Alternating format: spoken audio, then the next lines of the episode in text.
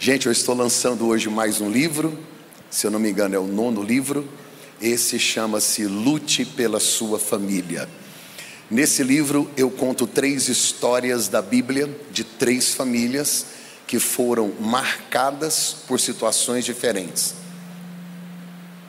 E hoje eu vou compartilhar com você a história de uma das famílias que eu falo aqui, ok? Então aqui tem três famílias, eu vou compartilhar com você a história de uma delas que está registrado nesse livro. Tanto que eu vou falar, as frases, tudo está aqui, vai servir de bênção para você. Quando terminar, eu vou ficar ali no fundo. Aliás, eu vou ficar lá fora, né? É, eu acho que poderia ter colocado aqui, que eu achei que ia dar muita gente, o povo não veio não. tem espaço ali. Mas eu vou estar lá fora assinando os livros. Como está chovendo, fica à vontade, tá? Pra você ficar lá, tranquilo. Ah, você pode comprar um livro, dois, três, dez, cinquenta, quarenta, fique à vontade.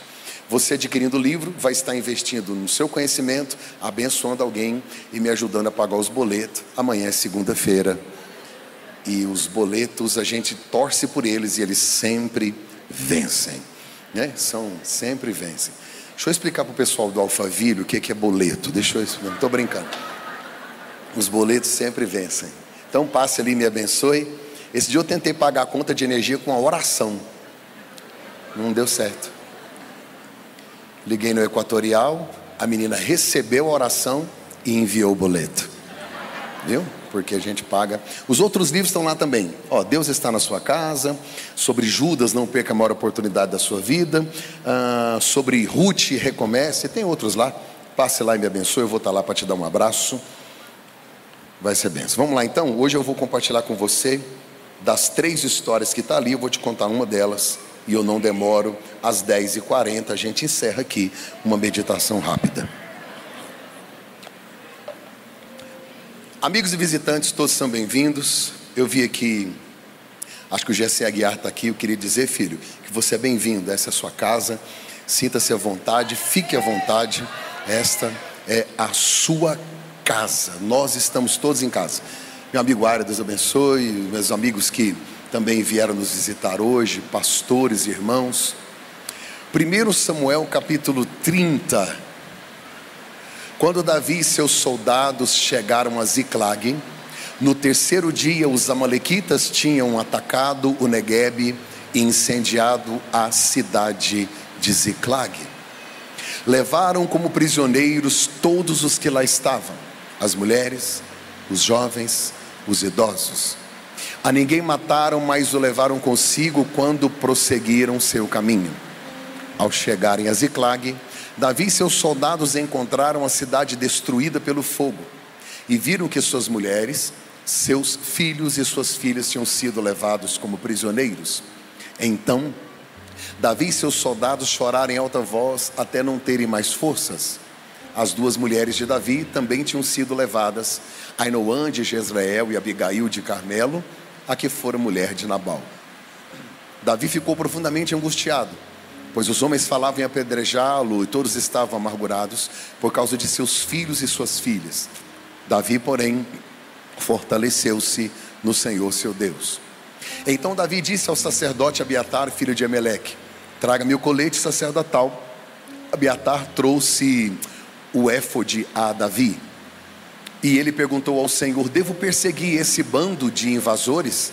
Eu vou conseguir alcançá-los? O Senhor respondeu: Persiga-os é certo que você os alcançará e conseguirá libertar os prisioneiros. Davi e os 600 homens que estavam com ele foram ao ribeiro de Besor, onde ficaram alguns. Verso 16. Quando um moço, quando ele levou Davi até lá, os amalequitas estavam espalhados pela região, comendo, bebendo, festejando os muitos bens que haviam tomado da terra dos filisteus e de Judá.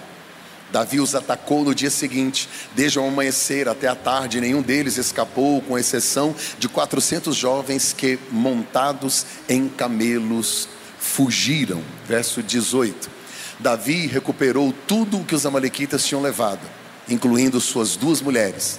Para encerrar, nada faltou, nem jovens, nem filhos, nem velhos, nem filhas, nem bens, nem qualquer outra coisa que fora levada pelo inimigo Davi recuperou tudo. Davi trouxe tudo de volta.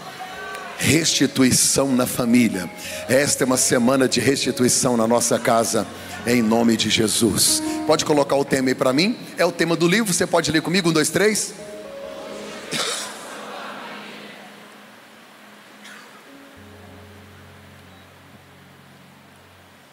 Esta é uma das principais guerras que Davi entrou.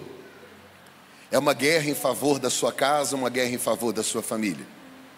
Todos nós estamos em guerra em várias áreas: guerras financeiras, guerras espirituais, guerras com inimigos. Mas talvez as piores guerras sejam aquelas que nós enfrentamos em casa, porque são com pessoas que amamos, que convivemos. Então, as guerras que enfrentamos em casa talvez sejam as mais desafiadoras.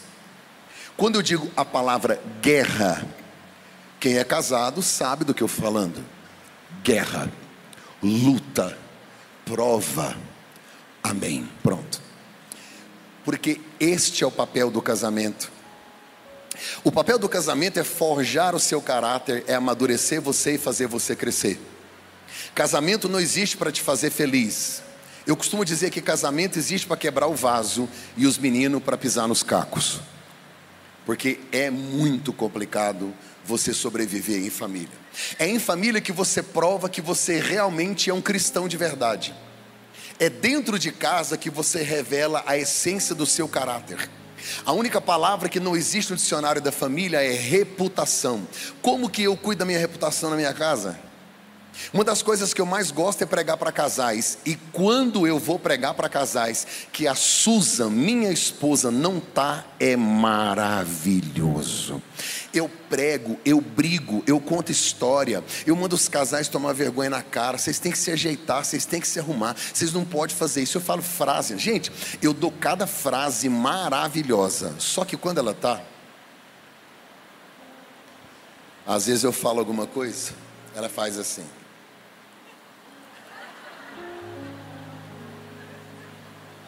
Hum, que lindo. É lindo. Raramente eu erro no meu, na minha família, muito raro.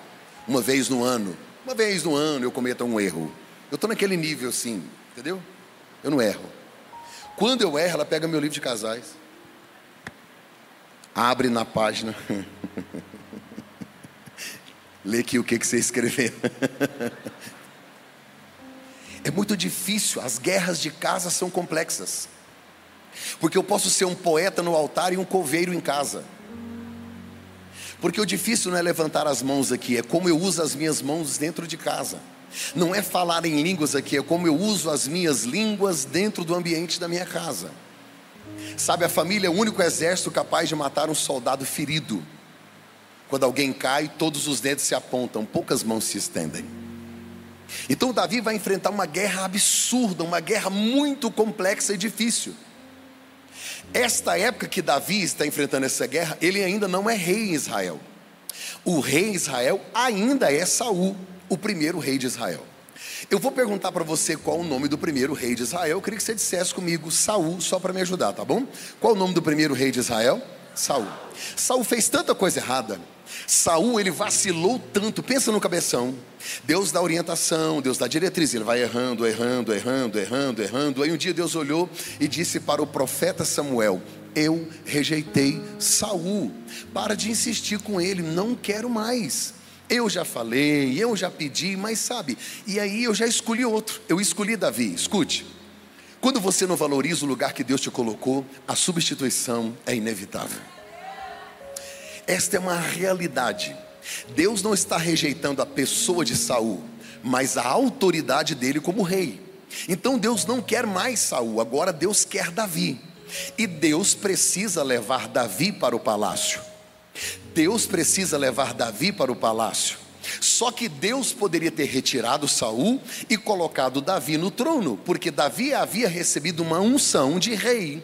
Então Deus poderia ter retirado Saul e colocado Davi. Não, Deus levou Davi para servir Saul. E aí eu fico impressionado. Bem, se Saul foi rejeitado, se Saul não tem mais o espírito, se Saul não tem mais o amor daquilo que ele está fazendo, se ele é desobediente, se ele já foi substituído, por que que Deus leva Davi para servir Saul? Grave isso. Deus colocou Davi no palácio para ele aprender com Saul como não ser um rei. Como não fazer? Porque tem gente que Deus coloca do seu lado para te ensinar o que fazer. E tem gente que Deus coloca ao seu lado para te ensinar como não fazer. Ah, é assim que morre. Ah, tá. Então não vou nessa. Aí você fica, gente, por que, que tem tanta gente chata, tanta gente que perturba, tanto mimimi, tanta gente que pega no meu pé? Por que, que tem gente que não deveria nem existir na minha vida? Ele existe para te ensinar como não fazer. Olha o tanto que Deus é bom para você. Deus é tão maravilhoso que Ele deu tanta graça que Ele colocou alguém do seu lado que está morrendo, que está padecendo, para você olhar e falar: Ah, então é isso que eu não devo fazer. Ah, tá. Não, tem gente que vai no mesmo buraco. Deus colocou Saul junto com Davi. E é interessante que quando Davi rejeita Saul, até a escolha dos dois é diferente. Olha, olha essa curiosidade da Bíblia, olha que interessante. A Bíblia vai me dizer o seguinte: a Bíblia vai me dizer que quando Samuel vai ungir Saul, está escrito assim: está escrito assim, Deus ordenando Samuel, para você ungir Saul, leve um vaso cheio de azeite. Para me ajudar, diga comigo, vaso. Beleza.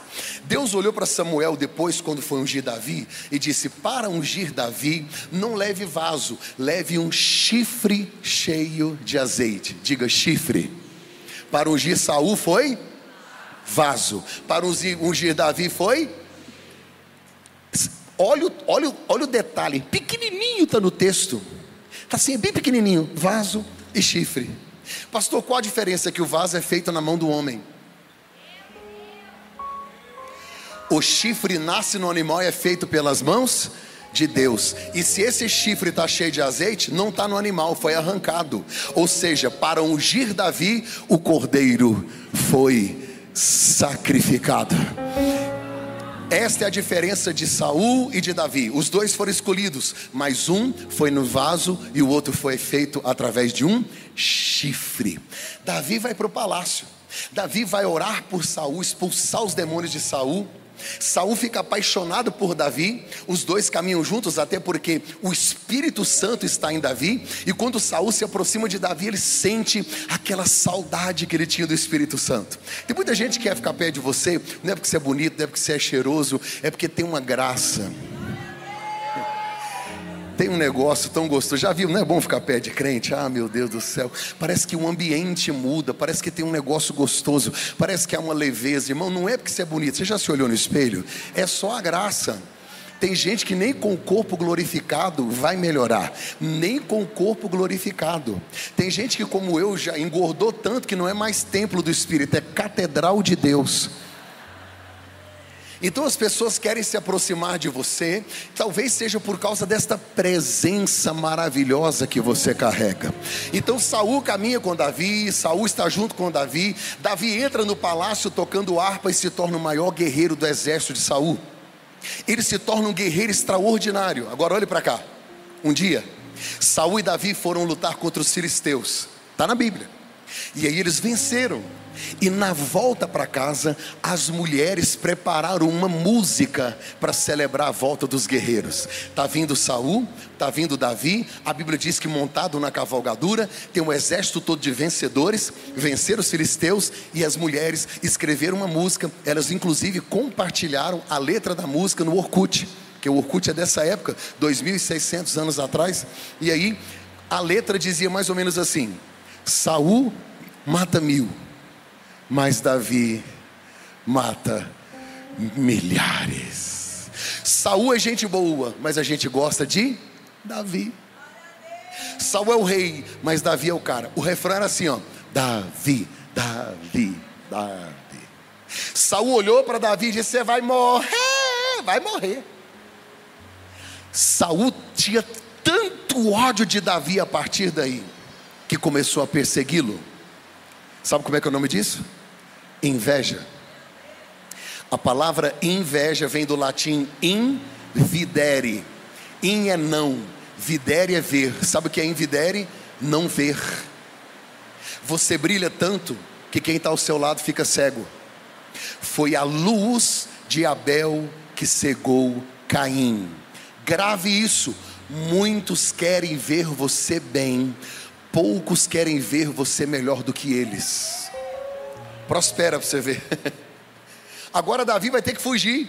Seu amigo Jonatas ajuda ele a fugir, ele volta para o palácio, foge do palácio, até que a mulher de Davi, Mical, que é filha de Saul, ajuda ele a descer pela janela, ele foge e não volta mais. Para você ter uma ideia, Davi vai fugir de Saul por 12 anos, porque faz parte do processo. E a Bíblia vai me dizer que agora Davi vai para uma caverna chamada Adulão. Você pode dizer comigo o nome da caverna? Um, dois, três. Adulão. O texto vai me dizer assim: e 400 homens se conectaram a Davi na caverna de. Sabe quem são esses homens? A Bíblia diz que são endividados, amargurados de espírito.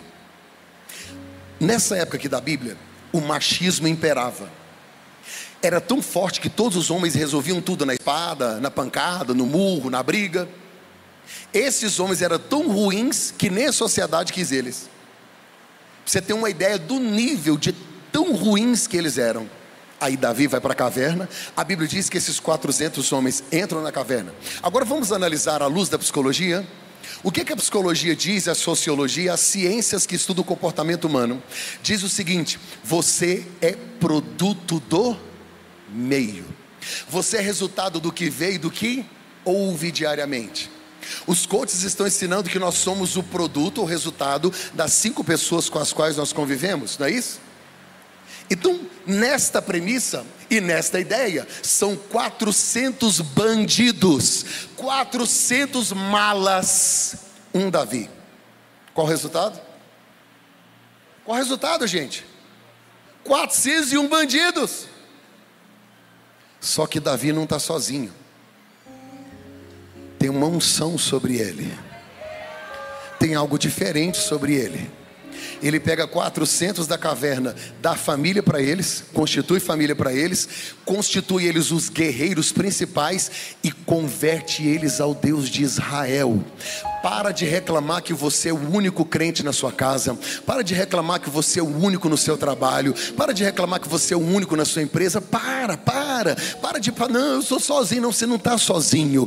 Deus está em você. E Deus e você são a maioria. Deus escolheu você para transformar esse adulão. Deus escolheu você para mudar esse trabalho. Deus escolheu você para mudar essa família. Esse ano ainda você vai ver a adulão inteira transformada. De gente sem esperança de completamente vulneráveis e improváveis a guerreiros e exército do Deus Altíssimo. É isso que eu profetizo na sua vida. Escute o que eu vou te falar. Só que o rei dos filisteus ficou sabendo que Davi não estava mais com Saul. E ele ficou com medo, porque ele descobriu que Davi já tinha 400. Falou: gente, esse cara, se ele vier contra mim, eu estou enrolado. Faz o seguinte: eu vou fazer uma proposta para Davi. Aí o rei dos filisteus fez uma videochamada, chamou Davi, né, numa videoconferência, falou: "Cara, é o seguinte, você está com Saul? Não. Então faz assim, para você não arrumar confusão com Saul nem comigo, vou te dar uma cidade." E aí mandou para Davi três opções de cidade. Mandou os vídeos de drone, né, os vídeos assim para ver por cima como é que era. E aí Davi escolheu uma cidade. Não, eu gostei dessa, eu quero essa. O nome da cidade chama-se Ziklag. Agora Davi não vai mais ficar numa caverna, ele vai para Ziklag. Você pode dizer esse nome comigo só para me ajudar? Um, dois, três. Ziklag. Mais uma vez? Ziklag. Sabe o que significa a palavra Ziklag? Ziklag significa zigue-zague. É como alguém que não tem norte, que fica para lá e para cá e não sai do lugar. Diga zigue-zague. Ziklag significa zigue-zague. Olhe para mim. Em Ziklag, Davi ficou 16 meses sem orar, sem jejuar, não compôs um salmo, não compôs um hino, ele está perdido.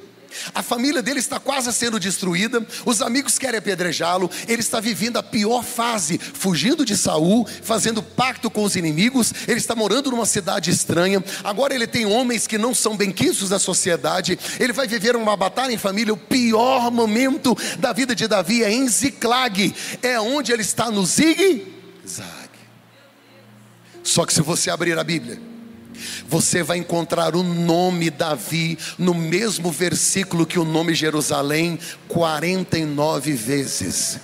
Se você abrir a Bíblia, você vai encontrar o nome Davi no mesmo versículo que o nome Jerusalém 49 vezes. Sabe o que, a Bíblia está me dizendo? Davi, Ziclag é lugar de passagem, o seu destino é Jerusalém. Há uma unção e há uma promessa. O que você está vivendo hoje vai passar. Ei, Davi, assim diz o Senhor: você está perdido, anda para lá, anda para cá, não tem norte, não tem destino. Acha que Deus não está no controle. Foi você quem perdeu o controle, ele não perdeu o controle. O seu destino destino não é Ziclag, o seu destino não é o que você está vivendo, não é o que está acontecendo, mas quem você está se tornando. Assim diz o Senhor nesta noite: você vai chegar aonde Deus planejou. Tem um trono preparado, tem um reino preparado, tem valentes preparados, família restituída. Eu profetizo no nome de Jesus: antes do final do ano, você vai chegar ao destino que Deus planejou. Chega de Ziclag, chega de estar perdido. Deus te dará direção. Tem milagre milagre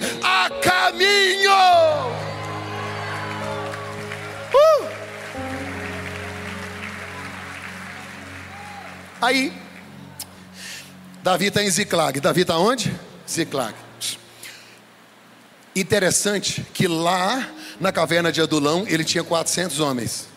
Agora Ziclag ele tem 600. Por quê? Quem tem coragem de falar? Por que, que ele tinha 400 na caverna e lá na cidade ele tem 600? Porque os 200 que estavam lá ele converteu eles também. Pronto. Esse cara é um estrago no reino. Onde ele passa, ele sai abençoando e arrastando gente. E agora ele tem 600. Diga comigo, 600. Deixa eu te fazer uma pergunta. Todos são guerreiros, estão treinados e preparados. Vou fazer uma pergunta e você me responde. Lugar de guerreiro é na? Lugar de guerreiro é na? Na guerra. Até porque uma mulher não aguenta um homem dentro de casa o dia inteiro, perturbando, enchendo a paciência, dando palpite até no ovo que você frita. Porque tem homem que ele não morre de preguiça, porque ele tem preguiça de morrer. Você tem que orar, pôr a mão na cabeça dele. Expulsar essa preguiça. Vai trabalhar, irmão. Lugar de guerreiro é aonde? Lugar de guerreiro é aonde? Agora olhe para cá. Tinha 600 homens com Davi. Quantos foram para a guerra? 600. Você conhece na história um exército que levou o efetivo todinho para a guerra? Que erro. É um erro primário. Nenhum general pega o efetivo todo e leva para a guerra. Pastor, por quê? Porque quartel sem soldado é território do. Quartel sem soldado é território do inimigo. Pergunta que eu quero te fazer agora. Qual é o soldado que está cuidando da sua casa? Porque esta é uma geração que está todo mundo na guerra. Ah, pastor, você falando que não tem que ir para a guerra? Eu acabei de falar que tem que ir. O problema é que está indo todo mundo e ficando o tempo todo. Na guerra, na guerra, na guerra, na guerra, na guerra, na guerra. Quem está cuidando dos soldados? O youtuber? O TikTok? Quem está cuidando dos soldados? Estamos terceirizando a responsabilidade do quartel, porque estamos empolgados com a guerra. A gente quer a guerra, a gente quer deixar um, um mundo melhor para os nossos filhos. E que tal deixar um filho melhor para esse mundo? Deus não quer que você tenha apenas filhos de sucesso, mas filhos salvos. Filhos salvos. A gente está tão empolgado com a guerra, com a guerra. É trabalho, é trabalho, é trabalho, é trabalho, é trabalho. A gente quer estar lá, quer viver. O erro deles é que todo efetivo foi. Não tem ninguém olhando os soldados. Segundo o erro deles, demoraram demais. Sabe por que, que eles demoraram? Porque estava ganhando. Se tivesse perdido, tinha voltado para casa. E é bom ganhar. Eu gosto de ganhar. Alguém aqui gosta de ganhar? Eu amo ganhar. É bom demais, né? Tem gente que é tão competitivo que ele, ele briga com ele mesmo. Ele para no espelho. O que, que foi? O que, que foi? Tem gente que é competitivo. Tá tudo certo em ganhar. Tem um grito de Deus no coração do homem lá do Éden: crescer e. Esse crescer está na gente. Não é errado. O problema é que eu não posso construir o meu sucesso sobre os escombros da minha casa. Não construa o seu sucesso sobre os escombros da sua casa. Por que, que eles demoraram? Porque estava ganhando. E a vida não tem ganho sem perdas.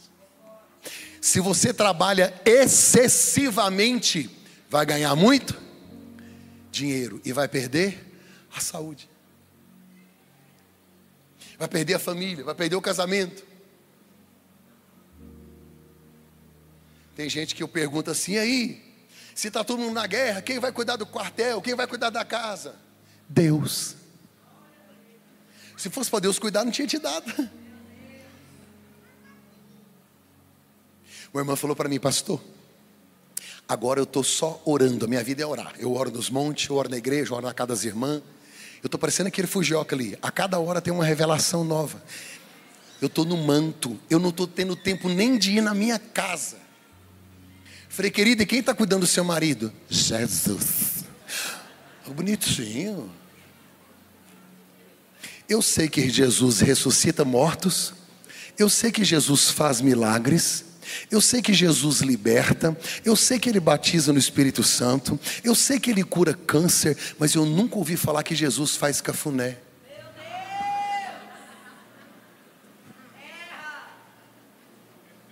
Nunca ouvi falar que Jesus desce do céu ou envia um anjo, envia um anjo e senta com seu filho. Aí o anjo senta na frente, abra sua Bíblia. O anjo vai fazer isso? Ah, tá. Pare de responsabilizar Deus pelas suas atitudes irresponsáveis. Para de culpar Deus pelas suas ausências. Fala Deus. Fala Deus. É a primeira vez que eu estou pregando sobre família na igreja. Eu evito, porque senão a gente apanha demais. Levou todo mundo para a guerra e demoraram demais. Aí fica imaginando aqueles caras, os, os guerreiros, porque estava ganhando, ninguém quer voltar. Homem adora ganhar e homem adora contar vantagem do que ganhou. Ou, ou gosta.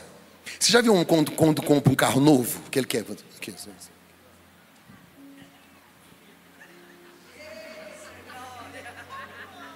liga o carro e fica acelerando. Ah, ah, ah. Que tanto de homem em volta, as mulheres ficam assim. Que graça. Fica um monte de homem lá. Ah,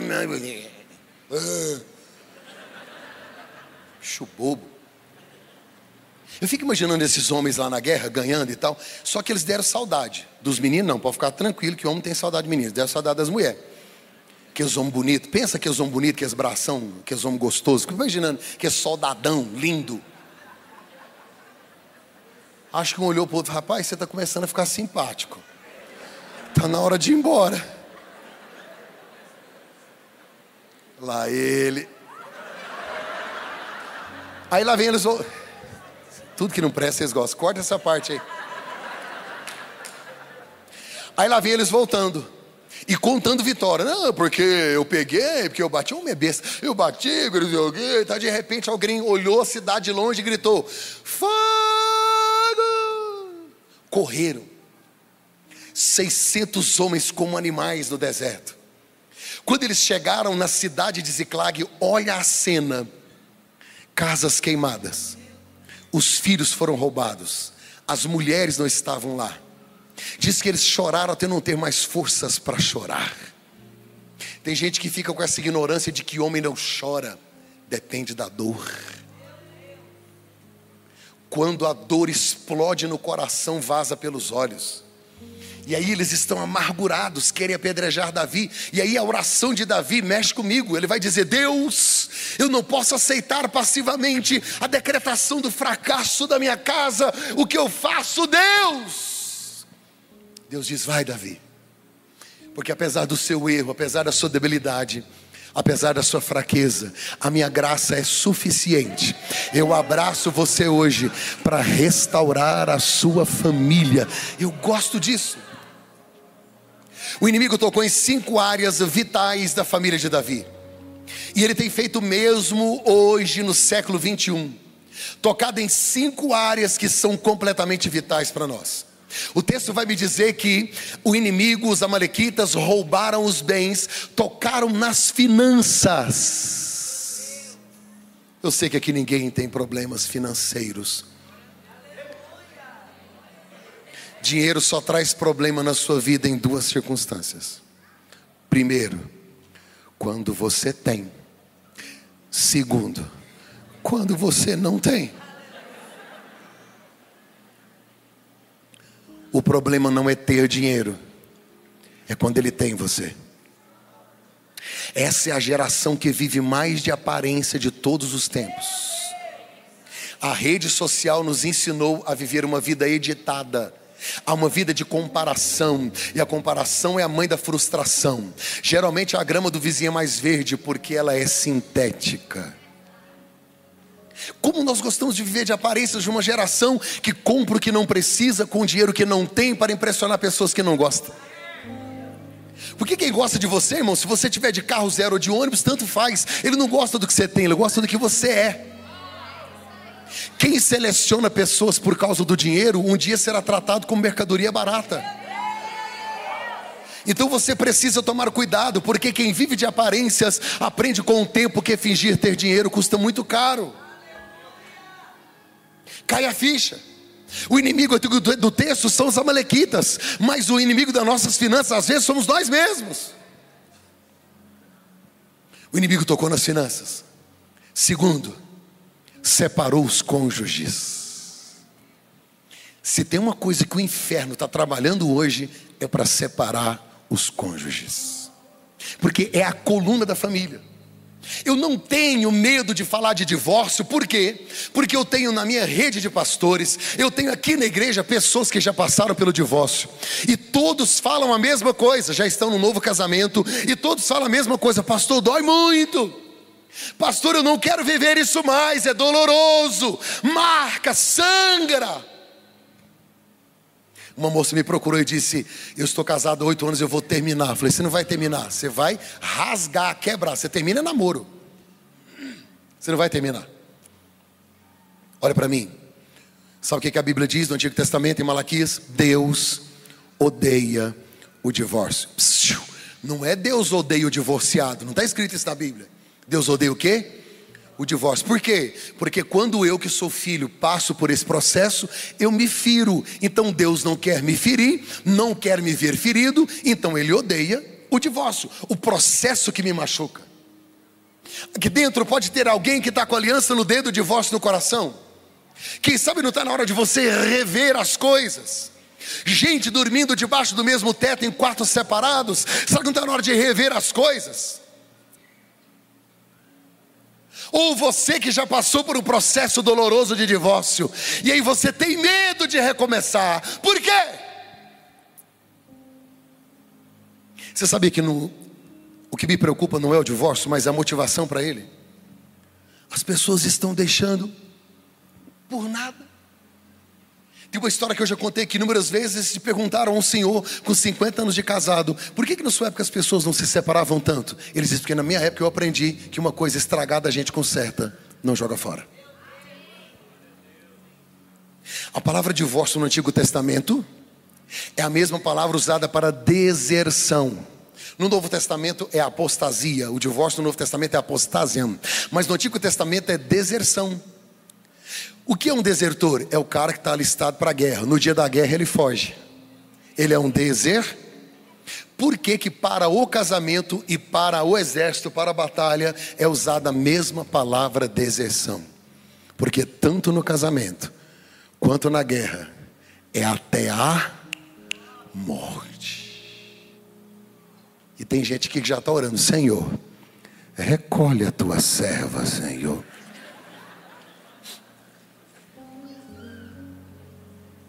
Diz que o velhinho morreu, chamava Zé. E ele está lá no céu. A velhinha não aguentou de saudade. Seis meses depois ela morreu também. Ela chegou no céu, a primeira coisa que ela fez foi querer saber cadê ele. Tinha um anjão na porta. Sabe aqueles anjão, tipo Nicolas Cagezinho, aquele grandão. Um anjão brancão, assim, zóio claro. Aquela asa. Aí ela chegou, cadê o Zé? O anjo disse, terceira rua de ouro à direita. Tem um rio bem cristalino assim, ele está lá sentado perto, com os pezinhos na água, tomando suco de laranja, deitado numa cadeira de balanço, tranquilo. E lá vai ela. Quando ela virou a rua, Zé! Ecoou. É. Ele levantou e disse: Até que a morte nos separe. Aqui não, já deu. Já chega.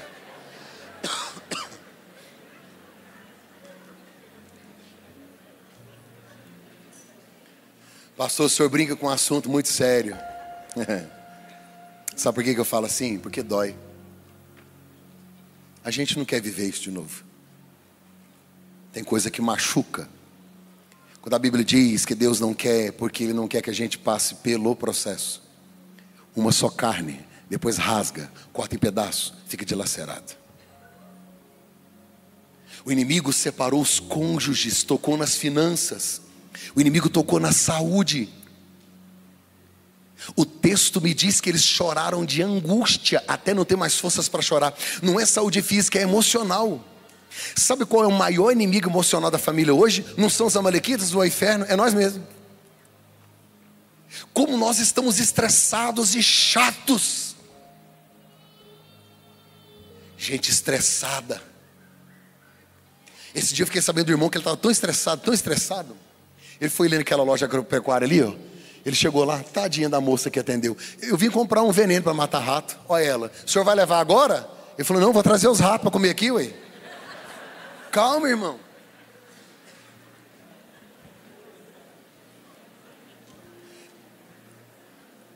Que ignorância. Esses dias eu fiquei sabendo de um irmão por aí, disse que estava vindo aqui na igreja aqui. A esposa dele procurou uma ajuda, falou: Não, meu marido me deu uns tapas. Eu queria oração. Falei, ah, eu vou orar por ele lá na delegacia. Porque a gente costuma apontar muitos erros que a gente acha por aí. Mas para mim, um homem que bate mulher não é homem. Por que, que não procura um homem para bater?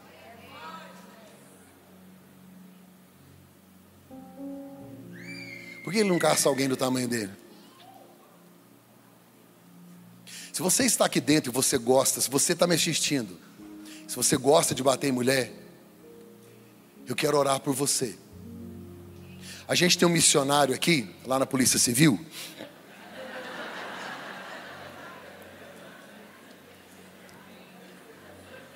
Salombaina de Marrete.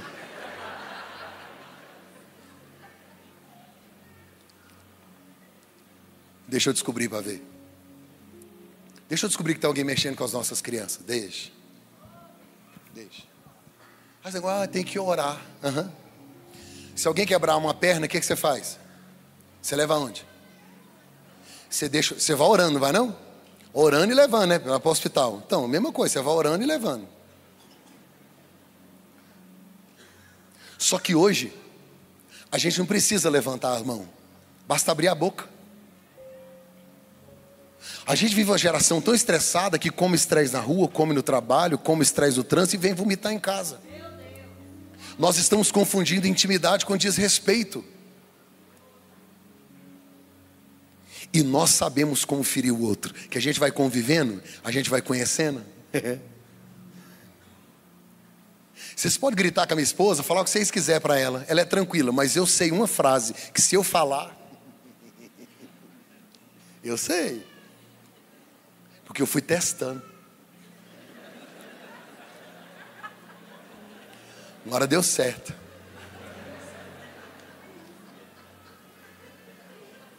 Mac, por favor, meu amor. Aí o dia ela.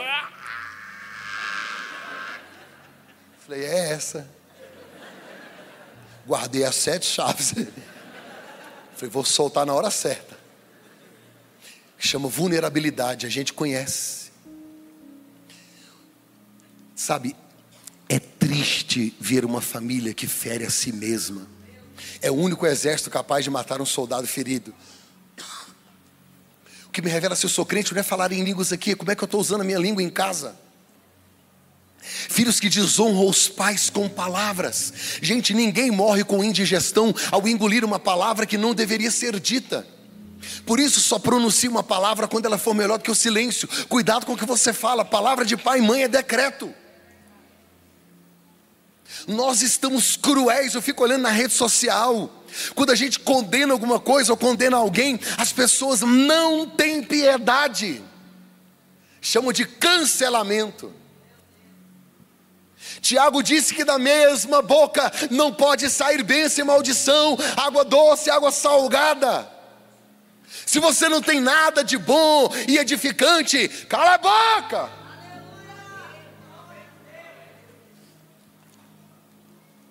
Falei, estou leve, pronto. Tocou na saúde. Quarta coisa que o inimigo fez: prendeu os filhos. Olhe para mim, prendeu os filhos. Gente, se tem uma coisa que mexe comigo, é quando tocam nos meus filhos. Eu tenho certeza que qualquer pessoa aqui, quando o seu filho está doente, deitado no UTI, no hospital, se você pudesse, você trocaria de lugar com ele. A decisão de ter um filho é a decisão de ver o seu coração no corpo de outra pessoa andando por aí. Onde estão os nossos filhos, lá está o nosso coração. Por pior que você seja, você quer dar boas coisas aos seus filhos. Eu me lembro de uma história. A Susan ela é mais tranquila e calma com todo mundo, tá? Eu que sei. Aí, e aí ela é baixinha, né? O espaço é pequeno. Não pode ficar nervosa não, que o espaço é pequeno assim, pá. E aí a vizinha lá de casa, eu morava aqui no residencial Canadá. Sabe onde é o Granville? Sabe Granville? Granville? Do lado de fora. Eu morava ali. Aí a vizinha um dia acordou, quando ela abriu a porta da casa, tinha um lixo na porta da casa dela. E ela tinha certeza que era a Susan que tinha colocado lá. Agora você pensa. E não era, a gente nem sabia o que era aquilo. Essa vizinha veio braba e xingou e falou, bateu no portão e falou, falou, falou, falou, falou. E essa aqui tranquila, porque tem mulher que tem domínio próprio e outras têm demônio próprio.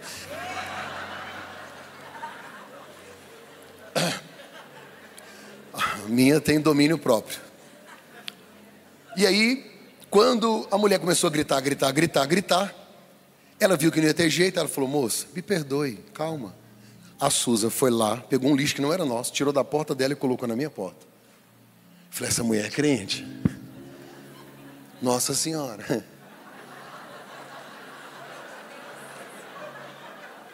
E eu fiquei impressionante. Falei: Rei do céu. Mas passou uns dias a mesma vizinha rumou uma encrenca com um dos meus meninos lá na porta, lá num negócio de areia que estava lá, e ela partiu para cima dos meninos. Irmão, quando a Suza viu aquela.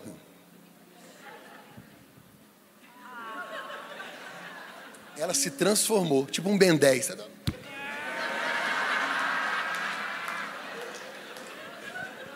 Mexe com o filho da mãe para você ver. Mexe. Você que não é pai, você que não é mãe, você não tem noção. Você só vai entender amor de pai e mãe quando nascer uma coisinha miúda lá na sua casa, que olhar com aquela carinha. Criança é uma benção.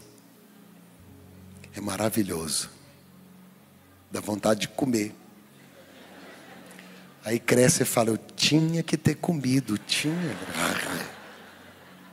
engolido, que dá trabalho. Olha para mim. Semana passada eu estava vendo uma briga de deputados e senadores com projetos que envolvem crianças. Vocês estão percebendo isso não? Parece que eu fico olhando e falei, que sede é essa do inferno com as nossas crianças? Deixa os adultos se resolverem. Deixa a criança ser criança. Parece que o diabo está lançando torpedos mortíferos. Parece que, sabe, eu fico vendo as séries, os youtubers, os influencers, todos. Parece que o foco são as crianças, os comerciais. E aí eu fico fazendo uma leitura e tem gente que não está percebendo, está ficando só na guerra, só na guerra, só na guerra, e ganhando, e ganhando, e ganhando, e se esquece dos pequenos soldados. Sabe? Eu não vim aqui para te profetizar o caos e nem te dar notícia ruim. Eu sou um profeta para as famílias dessa geração.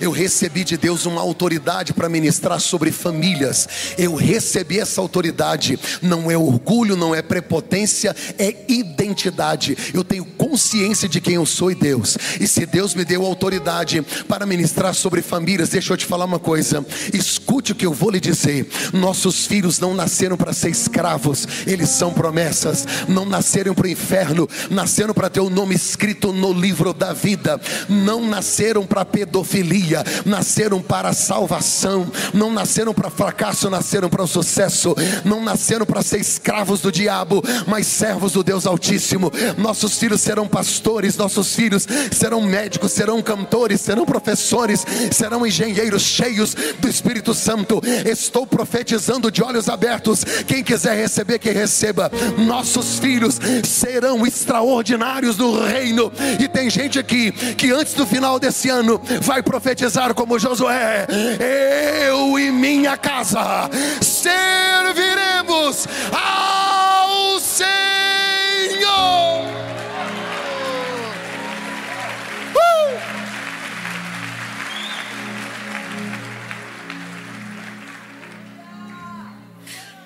Tá no livro, depois você compra que tá tudo anotado. O inimigo tocou nesse, compra o livro, tá anotado lá. Eu estou tentando falar do livro aqui, porque.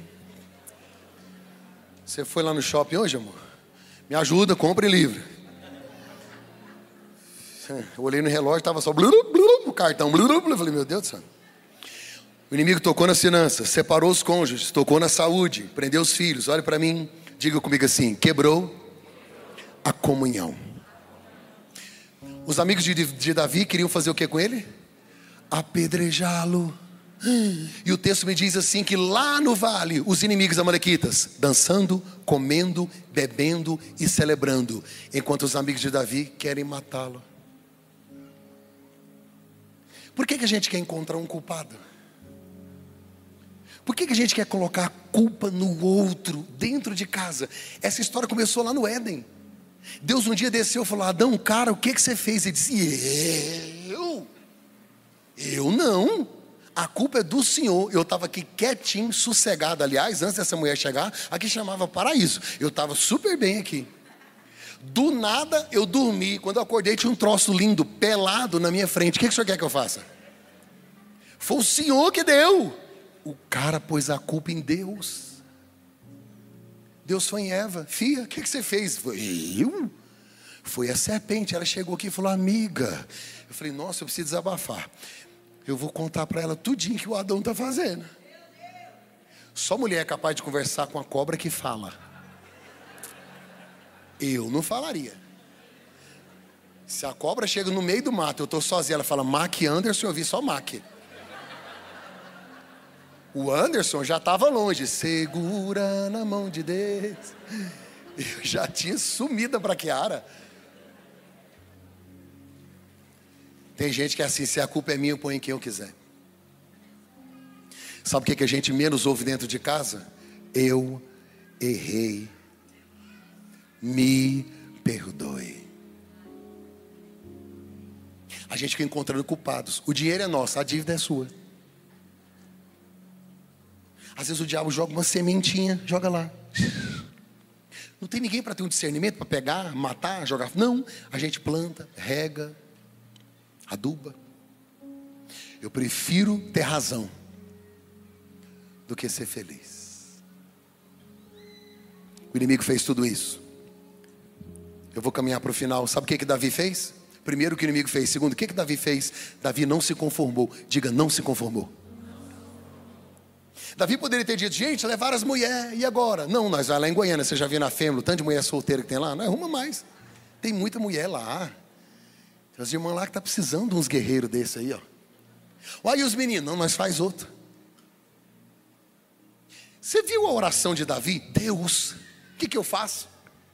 Eu não posso aceitar, gente, o conformismo é terrível. Eu não posso me conformar com meu cônjuge tendo amante. Eu não posso me conformar com meu filho nas drogas. Eu não posso me conformar com algumas coisas. E Deus permite que eu veja para ver se eu reajo, para ver se eu levanto. Davi é maravilhoso. Ele não se conforma. Segundo, Davi chorou. Ele e seus homens choraram até não ter mais forças para chorar. Qual foi a última vez que você chorou? por algo que vale a pena. Sabe, ajoelhar aos pés da cama dos seus filhos enquanto dormem e chorar, porque bem-aventurados os que choram. Davi chorou. Terceiro, Davi se reanimou em Deus. Ele foi procurar forças em Deus ao invés de fugir de Deus. Quarto, e a última coisa que Davi fez, diga comigo: Davi orou Davi, um dos homens mais estressados da Bíblia. Ele tinha 17 anos, nunca tinha ido a uma guerra. Viu um cara de 3 metros, falou para ele assim: Vou arrancar a sua cabeça. Até Golias falou assim: esse, menino é pichuruca, ele é biruleibe, ele não, ele não bate bem, ele é normal. Você está achando que eu sou um cachorro? O menino tem 17 anos, ele quer peitar um cara de 3 metros. Eu vou, eu vou arrebentar você no meio. Ele não é sanguíneo, ele é hemorrágico. Ele é tão, ele é tão estressado que um dia quase que ele matou. A Bíblia diz que quase que ele matou Nabal e a família inteira. Depois você lê isso para você ver. Porque Nabal não quis dar pão, só isso. Não, ele ia matar todo mundo. Um dia Davi fez a planta do templo lá de Jerusalém. Ele fez a planta, foi ele que fez. Chamou engenheiro, arquiteto, todo mundo que tanta gente desenhou. Aí ele pegou, mostrou Deus, olha o templo. Sabe o que Deus disse? Amei. É isso que eu quero, em todos os detalhes. Só que você, Davi, você não. Primeira vez que um servente vacilar, você passa a espada no pescoço dele. Davi, você está com a mão cheia de sangue, você é sanguinário. Você não pode mexer com isso, não. Até Deus está dizendo que Davi é estressado. Davi chegou em casa com essa natureza: casas queimadas, mulheres levadas, os amigos querendo apedrejá-lo, os bens roubados, os filhos não estavam lá. Fala para mim, como é que você acha que está o coração dele? Ele está igual o incrível Hulk, ele vai explodir. A ira dele está aqui, ó ele quer sair matando. Só que ele não sai, porque ele não é um homem segundo a sua natureza, ele é um homem segundo o coração de. Cuidado para não entrar em guerras que Deus não te mandou ir. Cuidado para não se assentar em mesas que Deus já se levantou. Cuidado para você não viver em ambientes que Deus não está lá mais, Ele não deseja estar lá mais. Davi foi para a guerra, porque ó, Davi tem espada, tem guerreiro, tem força, tem autoridade, tem experiência, mas só sai depois de orar. Para de confiar no seu braço. Não faça nada pela sua família sem buscar o Senhor. A oração é a respiração da alma, é amor entre dois. A oração é a alma sobre os seus joelhos. Ore. Ore. Eu me lembro de quem me ensinou a orar foi minha mãe. Hoje ela tem 80 anos. Mas quando eu tinha 11 anos, eu me lembro que eu acordava de madrugada, minha mãe estava aos prantos, ajoelhada aos pés da cama, debruçada nas minhas pernas. Eu tinha 11 anos. Minha mãe orava pelos meus filhos e orava por essa igreja.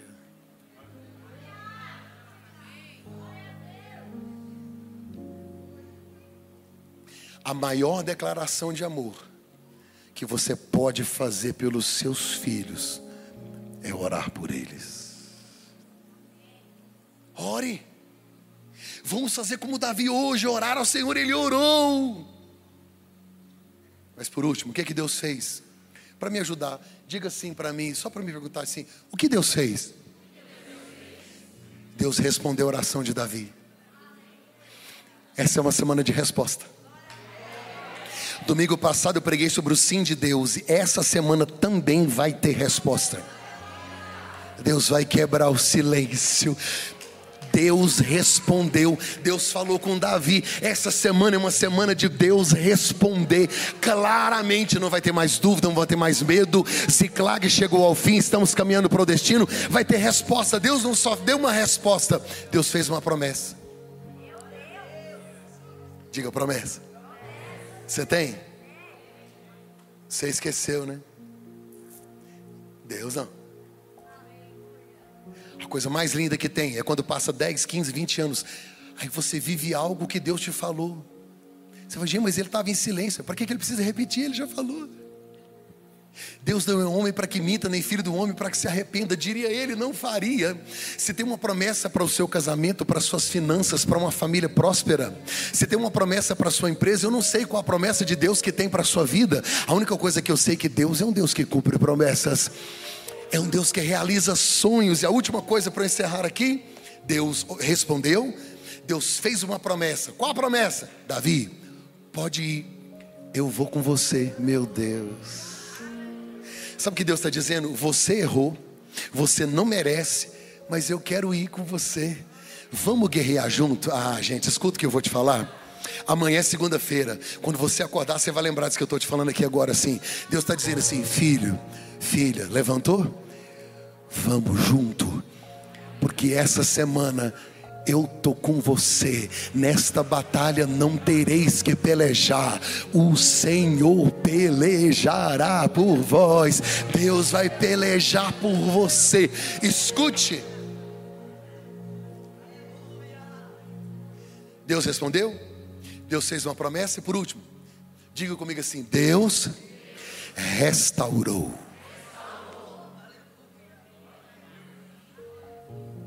Quantos homens eram? Quantos? Quantas mulheres? Esse Antigo Testamento me quebra. Tem um tal de um código de Hammurabi que não dá tempo de eu explicar, mas é porque tinha homem que tinha duas mulheres.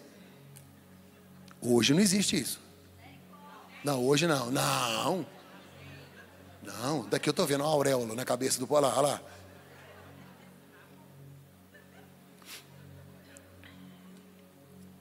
Imagina comigo, 600 homens, vamos colocar por baixo, mil mulheres. 600 homens e mil mulheres. Quantos meninos? Hã? Uns 3 mil. Que tanto de menino. Eu fico imaginando aquele mil mulheres, aquele silêncio, né? Aí elas vêm no deserto. Aí as crianças vêm dizendo assim: Meu pai é mais forte que o seu. Porque ele pegou o homem, aí ele foi, bateu no homem, ele pegou na cabeça do homem, puxou o homem, aí ele pegou lá e foi lá assim, pegou a espada e falou assim, ele usasse e foi, e pegou, aí ele foi, aí ele lutou, e, ele foi. Você lembra quando os pais eram heróis dos filhos? Você lembra? Lá antigamente. Que hoje você pergunta o menino, quem é, que é seu herói? Ele, Naruto. Naruto. O Felipe Neto. Misericórdia.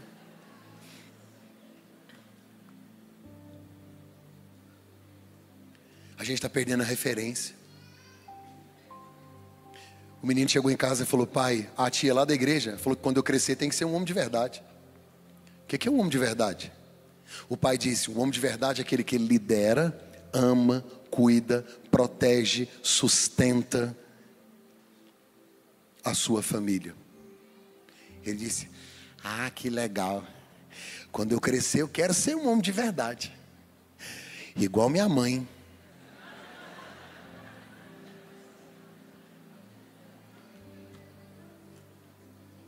Sabe o que as mulheres diziam umas para as outras? Uma olhava para a outra e dizia assim: Sabe por que, que a minha família sobreviveu? Porque o soldado não desistiu da guerra mais importante. Uma mulher olhava para a outra e dizia: Sabe por que, que todos estamos vivos? Porque Deus levantou um sacerdote, Deus levantou um guerreiro na minha casa. Olhe para mim.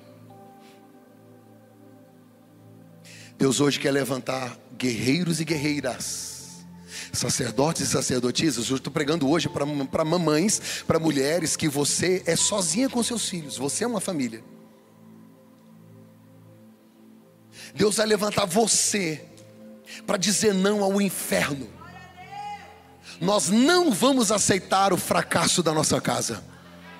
Nós vamos orar, nós vamos crer, nós vamos clamar, nós vamos cuidar, nós vamos vigiar. Deus hoje vai levantar homens e mulheres dispostos a pagar o preço que precisa ser pago para que a nossa família não fracasse.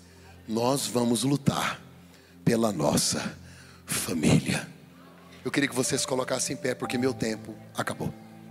Quando terminar aqui, eu vou estar ali no fundo. Quero te dar um abraço, dedicar um livro para você. Você pode comprar até 30 livros.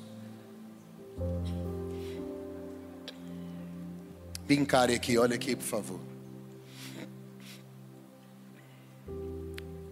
Algumas pessoas estão aqui, estão no limite. Eu sei. Não tem sido dias fáceis para você. Em todas as áreas. Eu queria orar hoje especificamente por situações específicas da nossa casa, da nossa família. Talvez a pessoa que você gostaria que fosse transformado, que recebesse uma oração, não está aqui. Você pode representar essa pessoa. Tem pessoas aqui com o coração sangrando porque foi esfaqueado com palavras afiadas. É muito desafiador esta geração. Ter paz na família, viver em paz na família, eu sei que é difícil. Mas eu queria pedir para você não desistir. Quando eu, Mark Anderson, chegar ao céu, Deus não vai me pedir o meu contra-cheque. Não vai perguntar quantas mensagens eu preguei, quantos idiomas eu falei, quantos países eu fui. Ele vai dizer: Eu te dei gente, pessoas, herança. Como foi que você cuidou de tudo que eu te dei? Como é que está a sua casa? Eu vou te pedir carinhosamente que você feche os olhos. Eu vou fechar os meus. Eu, você pode ficar em pé como você está. Eu vou dobrar os meus joelhos. Eu queria que você apresentasse uma causa diante do Senhor. Espírito de Deus. Temos vivido dias difíceis mas a resposta dos céus está escrita na palavra. Oh Espírito Santo, ajuda na vida financeira, no casamento, na vida espiritual, nas crises existenciais, nas dificuldades do dia a dia. Tem gente que chegou aqui cansado, cansada, porque não tem amanhã, a segunda, parece um zigue-zague, um ziclague, sabe, perdido sem norte para lá e para cá. Mas o Senhor hoje resgata na nossa memória que o Senhor tem promessas, que o Senhor tem um destino, que o Senhor tem um lugar para nós. Eu ministro a bênção de Deus sobre cada um. Que a graça do Senhor alcance quando essas pessoas que aqui estão chegarem em casa as coisas estarão mudadas, transformadas, diferentes. A glória do Senhor terá invadido o nosso lar. Derrama, ó Deus, o teu Espírito Santo. Abra as janelas dos céus. Como profeta para as famílias dessa geração, eu repreendo o suicídio. O espírito de morte começa a bater em retirada agora de cada casa, de cada lar, de cada casamento. O divórcio cai por terra. O medo, a depressão, a morte, a ansiedade o adultério em nome de Jesus, todo espírito do inferno que tem tentado atingir as nossas famílias, vai batendo em retirada agora. A minha família é uma bênção, a minha casa é uma bênção, a nossa família é uma bênção, a nossa casa é uma bênção. Em nome de Jesus, nós ministramos uma palavra de bênção sobre os nossos. O